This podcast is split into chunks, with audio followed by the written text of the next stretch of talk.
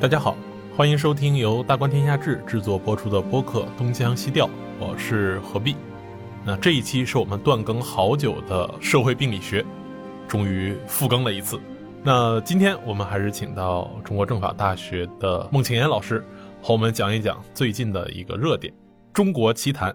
何必好，各位东腔西调的朋友，大家好，我是孟庆岩，我终于又来录社会病理学了。那孟老师刚刚在私下聊的时候讲到，最近您看《中国奇谭》，特别是第一季《小妖怪的夏天》，非常有意思。那我在看的时候，感觉这个故事其实至少从它整个讲述过程来看，是想讲一个比较暖心的故事。那今天您却在社会病理学这样的系列里面要讲一讲它，您在这里面看出了什么不一样的东西吗？小妖怪的夏天，我觉得还挺好玩的。就是我先开宗明义啊，我觉得这个应该叫一个配角的自我修养，或者叫一个配角的自我觉醒。这个故事呢，也是别人推荐我看的，嗯，然后里面大家看上去会有很多的直观反应，是有很多的职场隐喻。就是我是个打工人，我不断的被 PUA，比如说 PUA 我的时候，就是每个小妖怪都可以分到一碗唐僧的汤，然后呢让我去砍柴造剑，造了一千支箭，造这一千支箭呢，这小猪妖呢觉得，哎，这个没有尾巴的箭是不准的，是失准星的。怎么办呢？把他的那个小乌鸦的那个身上的毛全给扒光了，然后去造了非常稳定的剑。那个他的上级领导就说：“你在教我做事吗？”给撅了，重做。就是我们会看到好多工作自己做的是无意的，是被领导所控制的。成年人的世界里哪有对错，只有得失，这些东西都出来了。然后呢，再往后呢，最惨的是刷那个锅的时候，抹布怎么也刷不干净。这小猪妖本身就成了抹布，对吧？就成了一部分。然后狼大人还把唯一的小伙伴小乌鸦抓走了。他说：“小乌鸦去哪儿了？你以为被狼大人抓走还能回来吗？”全是这种故事，我们会说，好多人看了非常有共鸣。打工人的共鸣，我们会有打工人的共鸣。其实这个意义上跟你收入多少都没有关系，因为你只要是个打工人，你收入十万和收入一万都会有这个共鸣的。不过收入十万的好像受伤害的情绪小一点，因为好歹这个收入在那收入在那摆着，对吧？但其实总体处境是一样的。就是我们会有非常多的这样的说法，呃，或者说这样多的隐喻。这个名字叫《小妖怪的夏天》，夏天在哪儿呢？就在最后它的结局上，就是在最关键的时刻，这个小妖怪呢，无意中踏破了这个陷阱的秘密，要被狼大人追捕。然后呢，在逃跑的过程中碰到了带着金光的师徒四人，师徒四人就来了。孙悟空呢，就把他给救了，以一种乱棒打死的方式给救了。因为孙悟空后来说，听到他喊了一声“这里是陷阱”，所以通过这种方式救了他。最后还拔了三根毫毛给他说：“你以后这个是保命的，要收好。”这个故事呢，我觉得很有意思啊。很有意思的原因其实不在于职场 PUA，不在他讲的这些故事，而在于这个故事其实是有各种开放式结局的，还有很多可能性。比方说，以我们传统的拍摄的《西游记》电视剧这个套路，你看这孙悟空会这么通人性吗？在早期的时候，经常被唐僧说，对吧？你怎么总杀生呢？有没有可能，他就是想把他打死？但是他后来对唐僧有个解释呢。这个解释一方面讲自己没有这么有兽性，没有这么坏；另一方面呢，也为自己没有打死他找到了一个借口。因为没有打死他，其实可能意味着你能力不足嘛，对吧？当然，我这是开脑洞了，我们来说这个事儿，这是一个。另外一个呢，我特别想聊一个为什么放在病理学这个系列来。就是这里面隐含着一些东西，跟现代社会的一些特质有关系。就是比方说，那个小猪妖一开始回家看他妈妈，他跟他妈妈说：“世界很大，我想去看看。”他在讲我的生活应该我做主，然后讲我的生活可能有更多的可能性。我们看看这个小猪妖的妈妈怎么说呢？哎呀，别不知足了，三代人才出了你这么一个。光耀门楣的，你在外面玩的时候是被大王看上的，对吧？好像是这个情节，对吧？才被选中当了妖怪，你就好好跟着大王干，别想这么多。这话我们在生活中也会听到。为什么说我这里含有现代性的隐喻呢？真正隐喻不是职场 PUA，而是现代性的隐喻，是说其实现代社会中，大家可能没有意识到，现代社会中的每一个人都是配角。我认为每个人都是配角。所以我才说，其实是配角的自我修养。为什么这么讲呢？这从现代社会的矛盾开始讲起。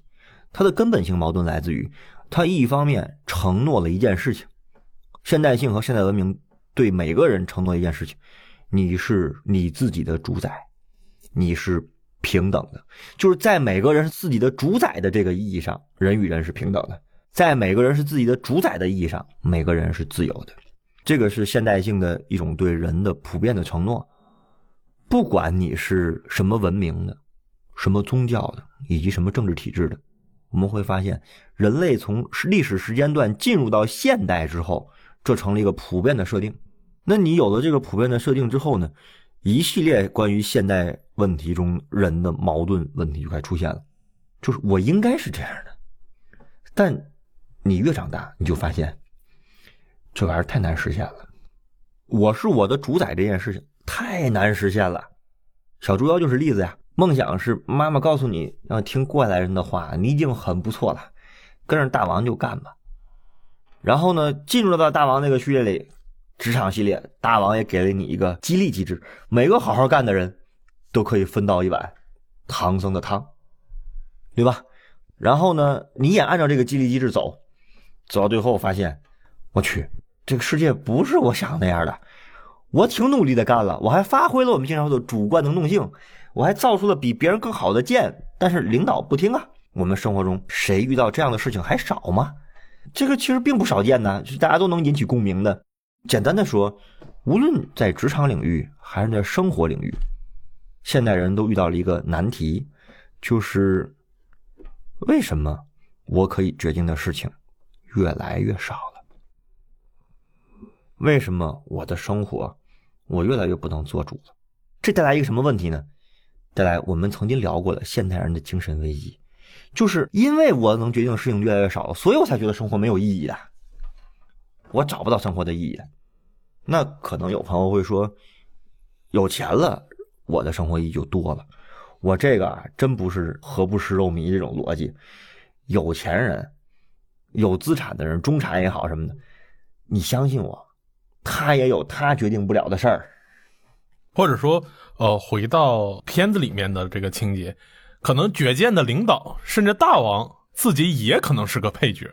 开个脑洞的话，你想一下哈，咱就说这片子里头那个领导，那个牛头怪，他接到的任务不是要造一千支箭，他要带领这帮小妖按照大王的模式造多少支箭出来呢？对吧？每人一千支，那可能是上万支箭，是不是时间短，任务重，但目标是不是清晰？都清晰吧？然后一个企业经常价值观、愿景、策略，对吧？愿景也有，愿景在那摆着呢，喝唐僧的汤，然后长生不老、修炼成精，这都是合理的。但唐僧马上就来了，大部分人已经把这剑造出来了，就按照这个固定模式造的。突然有一个 有一个小妖怪，你们造的都不对。哎，在大部分人把剑造完的情况下，说这个不对，这个剑应该是那样造才对。好了，问题出现了啊，第一。牛头怪要判断一件事情，到底哪个是对的。我们先说他有这个智商，判断出来小猪妖造的剑是对的。就算他有这个智商啊，那第二个问题出现了：我有没有时间按照这个模式造这么多类似的剑出来？有没有这么多小乌鸦供我去拔毛？咱不讲说妖怪抓几只乌鸦还不容易吗？就算都抓来了，在规定时间内能不能把这活干完？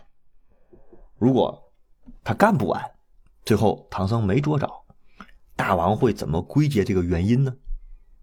那就是剑造的不利。因为大王是不会承认是我能力不足，大王说是剑造的不利，对吧？你看他也是有各种约束条件的，难道他不是配角吗？那有的朋友可能说，说大王就是个主角了吧？终极 BOSS，你去看《西游记》的故事啊。我们今天《西游记》的故事，特别是被八十年代那电视剧版拍的那个，其实大家对《西游记》的故事是两种理解方式：一种是按照电视剧拍的，一种是你去看《西游记》原著。你要仔细分析一下《西游记》啊，大量妖怪是有背景的，它基本都是神仙的坐骑，特像啥呢？这坐骑就是领导的司机。你想这事儿是不是这样的？他这个坐骑是啥呢？这个坐骑呀，就是和大人物。关联特别密切的人，更大的人，对更大人物关联特别密切的人，所以妖怪身份就是没有这个背景的妖怪，基本都被一棍子打死了；有背景的都被收服了。所以你说这妖怪难道不是配角吗？你现在这个剧里就没有交代一件事情，就是这个大王大王洞里的大王到底是某某某的坐骑呀，还是就是一个野怪，对吧？那野怪的话，他面对的是无数的神仙，你觉得他是主角吗？如果他是坐骑的话，他有一天是要回天庭的，你觉得他是主角吗？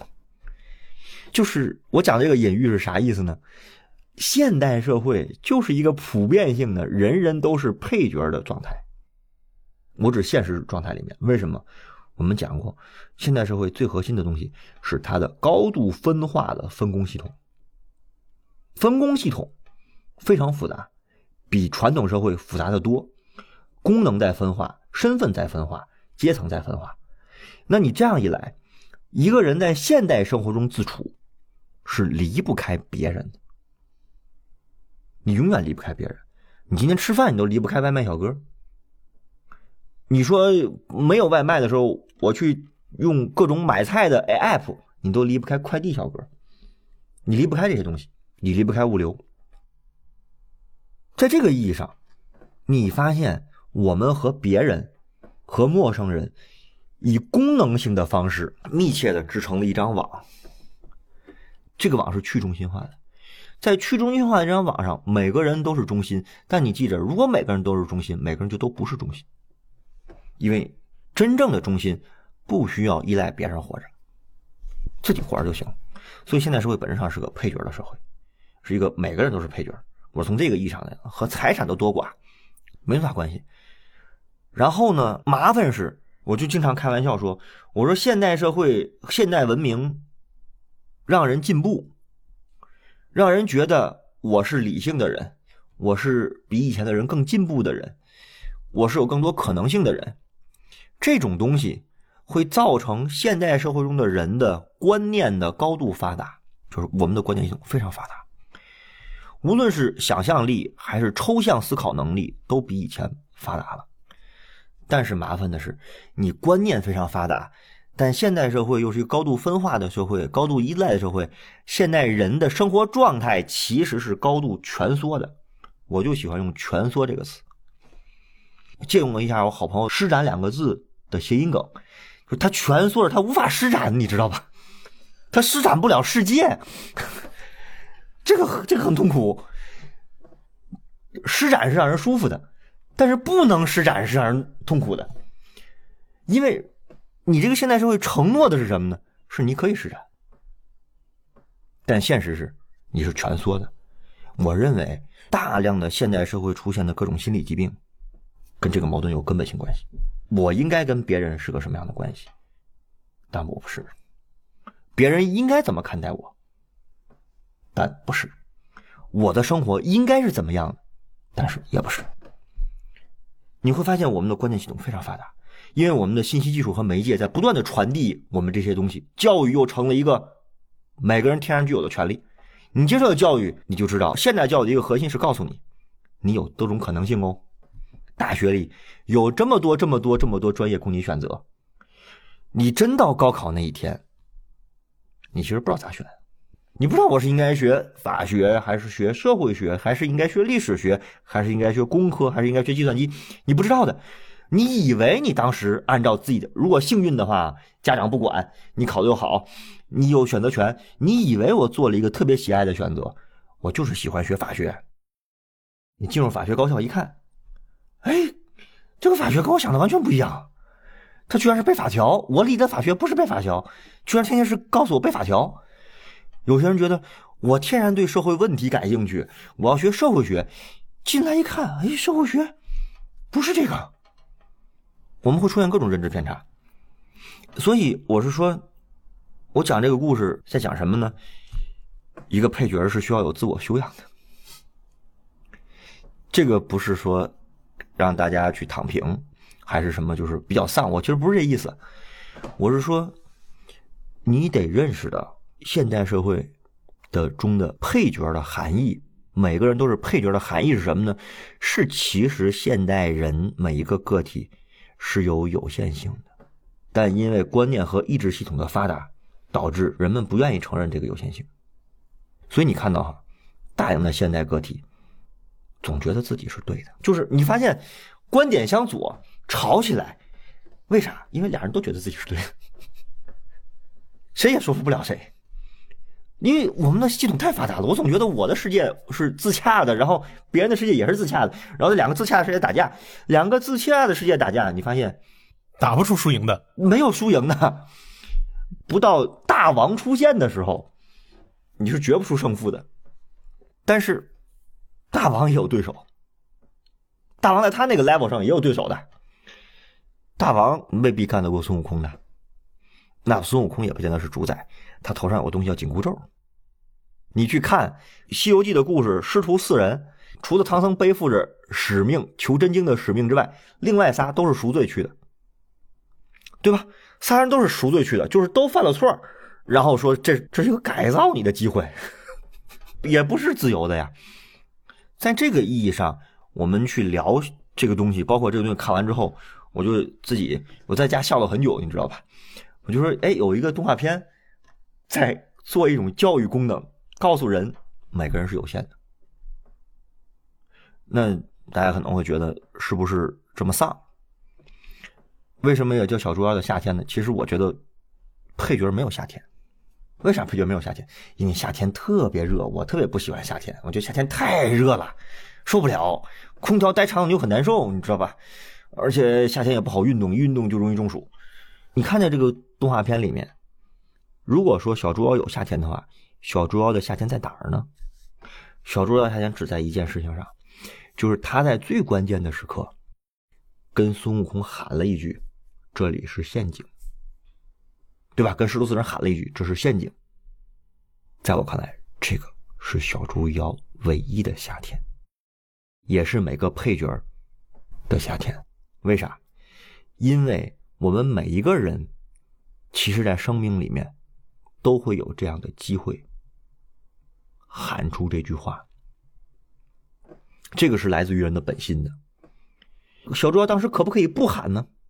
其实可以的，喊了会不会可能听不见呢？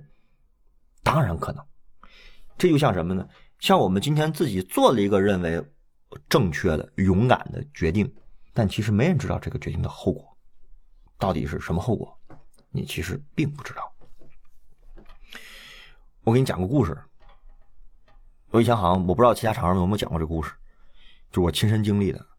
大概两年前，我家里有人呢在体检中查出了有叫癌症的那个指标的异常，老人就要带家人去做一个比较详细的检查，就是其实是一个穿刺的活检。然后呢，因为穿刺活检是一个相当于小小手术，其实需要住院的。我们很早就去了一个北京很好的医院，我就不说名字了。到了去了之后呢。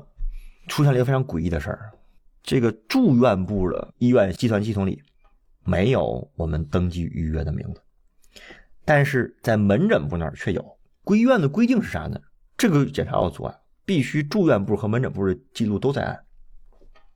问题就出现了，就是住院部没有，门诊部有啊，这个问题怎么解决？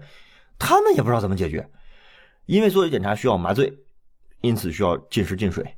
所以从昨天晚上、前天晚上开始，就他已经不吃饭、不喝水了。因为这么一个小小的问题，拖延了四个小时。我跟大夫来回两个院区来回跑，我跟大夫说：“我说你们不能这样啊！我说这个东西不是我的问题啊！如果是我没登记，那是我的问题。但是我两边都做过登记了，这个不是我的问题啊！你不能把患者晾在这儿。但你知道那住院的医生跟我说啥吗？说我没说是你的问题，你不要着急。”这也不是我的问题，这他说这也不是我的问题啊，我没说是你的问题，这也不是我的问题。我说那我跟你商量个事儿行吗？我说他已经很难受了，因为长时间不吃不喝是老人。我说能不能够吃一点东西？我们带着巧克力了，带着水了。他说可以啊，那你就重新约。我刚要跟他争辩，他说这是为患者考虑。我说那我重新约的话，我能不能够约成明天？他说你让你重新排队了。让我就非常生气啊，我跟他在吵。他说：“你吵也没有用，因为这不是你的问题，也不是我的问题。”我当时我回家就写了一个很短的文章，我说你看到了吧？系统是自动的，人是隐形的。你平心静气的想哈，那个医生他说的没有一句错话，都是对的。就是我们就说每件事做对了，最后结果就对吗？也不一定啊。他为什么会每一句话都对，但结果不一定？因为他也是配角。在这个过程中，最后问题解决了，怎么解决的呢？来来往往这么长时间，四个小时，没有人出来说一句话。后来我们吵的声音有点大了，我也有点着急。然后有一个挂着那个实习医生的那个牌子，一看是个实习的医生，从路过住院的医生在那儿看我们，然后就过来偷偷的跟我说：“说什么问题啊？”我就跟他说：“他说，哎呀，他说其实这个医生去找一下那个去医院的计算机系统处理一下就行了。他说我去给你处理，你别着急了。”他就默默就去了，去了之后五分钟就解决了。我讲这个事情是什么呢？我如果我们把那个。不礼貌的把那个实习医生比作小猪妖的话，他可不可以当做没看到呢？这个事跟他有关系吗？其实从纯职业和系统运作逻辑上，跟他没啥关系。他是个实习医生，因为他也不知道我管的这件事会带来什么结果，有没有可能得罪某些同事，得罪系统里的科层制里面的任何一个其他的配角呢？都有可能。小猪妖喊了那句：“这是陷阱。”孙悟空最后的结尾讲的是，因为我神通广大，所以我把他们都打了。但是如果这孙悟空不如这大王厉害，他就是因为小猪妖喊的语而没抓到孙悟空，这师徒四人怎么办呢？那他依然喊出来了。其实每个配角在生命里可能都会有这样夏天的机会，只不过你愿不愿意沐浴在这个夏天的阳光下？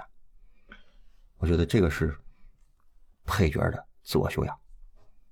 都说夏天阳光似火，我们这一期又将在春节前后播送。果然，社会病理学 还是病理学呀！呃，听起来还是呃不但令人深思，还是呃稍稍有点沉重。我我必须得补一句啊，因为将要春节了，每个配角的自我修养是有夏天的。你认识到自己有限性，但你要知道，慢慢学会。不为自己决定不了的事情而焦虑，但也要记得，要为自己为数不多的能决定的事情倾尽全力。所以，一个配角的自我修养很重要的是要去识别什么是自己能够决定的，决定的，进而要把它做好；而什么是自己无法决定的，那要不要为之而过度焦虑？我我是这么看的。比方说，我们决定不了大家对我们每个人的看法。但我可以决定我每天做什么，什么事情应该做，什么事情要做，以什么样的方式做。我可以决定我要不要夏天，我可以决定我要不要阳光。我觉得这些事情，简单来说，我讲了，现代人是一个蜷缩的状态，在蜷缩状态下，我们尤其不要放过自己可以决定的事情，要为自己可以决定的事情倾尽全力。感谢孟老师这一期拖更很久的社会病理学。果然，每一期社会病理学都会给我们心头一击。呃，再次感谢孟老师，谢谢何必，谢谢各位东腔西调朋友，我们下期见，争取这个下期早一点。好，再见。妈妈，一年都没回来，是不是太忙了？呃，对对对，现在大王给我派了很多事情，每天做都做不完。哎呀，大王重视你就好，你也不要太拼了。你看看你，怎么秃成这样？哦哦，最近老熬夜，毛掉的厉害。你得学会照顾自己，别太累了。你看看，我猜就是空的。你小时候爱咳嗽，妈妈才给你带着这个葫芦，就是想让你多喝水，别上火。你就是不听。你这一个人在外面，也没人照顾。我想离开浪浪山。是不是该出去闯闯？哎呀，别瞎想，能有个干的不错了。你跟着大王好好干，争取早日修炼成精，这才是正事儿。